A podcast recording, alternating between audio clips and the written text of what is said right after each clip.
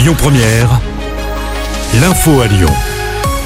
Bonsoir à tous. À la une de l'actu, vous avez jusqu'à ce soir 20h pour vous recueillir devant le cercueil de Gérard Collomb. Si vous souhaitez dire au revoir à l'ancien maire de Lyon, décédé ce week-end, ça se passe dans l'atrium de l'hôtel de ville. Les funérailles, elles, se dérouleront demain à 11h à la cathédrale Saint-Jean. Emmanuel Macron sera présent, tout comme la première ministre Elisabeth Borne et l'ancien chef de l'État François Hollande. L'actu, c'est aussi cette mobilisation malgré l'interdiction. Une centaine de militants d'ultra-droite ont défilé hier soir. Ils ont notamment scandé des chants racistes et islamophobes dans le centre-ville de Cette manifestation se voulait en soutien à Thomas, le jeune garçon tué lors d'une fête de village dans la Drôme il y a dix jours. La police a dispersé la foule et a procédé à huit interpellations. Des perquisitions ont été menées hier. Ça concerne des proches de Laurent Vauquier. Quatre personnes sont visées par une enquête du parquet national financier, car soupçonnées d'avoir été payées par la région pour avoir planché sur les ambitions nationales de son président Laurent Vauquier. Ce dernier a répondu à ces accusations et dénoncé des informations mensongères, erronées et malhonnêtes.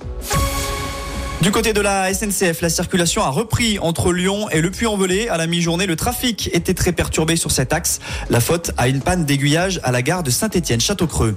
Mauvaise nouvelle pour les fumeurs, le prix du paquet de cigarettes va augmenter de 40 à 50 centimes et ce à partir du 1er janvier prochain. Une hausse qui s'explique par l'inflation selon la Confédération des buralistes. Le gouvernement doit justement présenter aujourd'hui son plan de lutte contre le tabagisme. On passe au sport en foot. L'OL a un rendez-vous important aujourd'hui, pas sur le terrain, mais dans les bureaux de la DNCG à Paris. Ça se passe cet après-midi et John Textor va devoir convaincre le gendarme financier du foot français de faire sauter l'encadrement de la masse salariale et des indemnités de mutation, ce qui a été imposé l'été dernier. Cela permettrait aux Gones de pouvoir recruter lors du mercato hivernal. Toujours en foot, mais sur le terrain, cette fois, il y a de la Ligue des Champions ce soir, avant-dernière journée de phase de poule avec un choc entre le PSG et Newcastle au Parc des Princes. Le coup d'envoi, c'est à 21h. Avant cela, il y aura du basket à suivre. L'Asvel affronte Blois ce soir à l'Astrobal. C'est du championnat et le coup d'envoi, c'est à 18h30.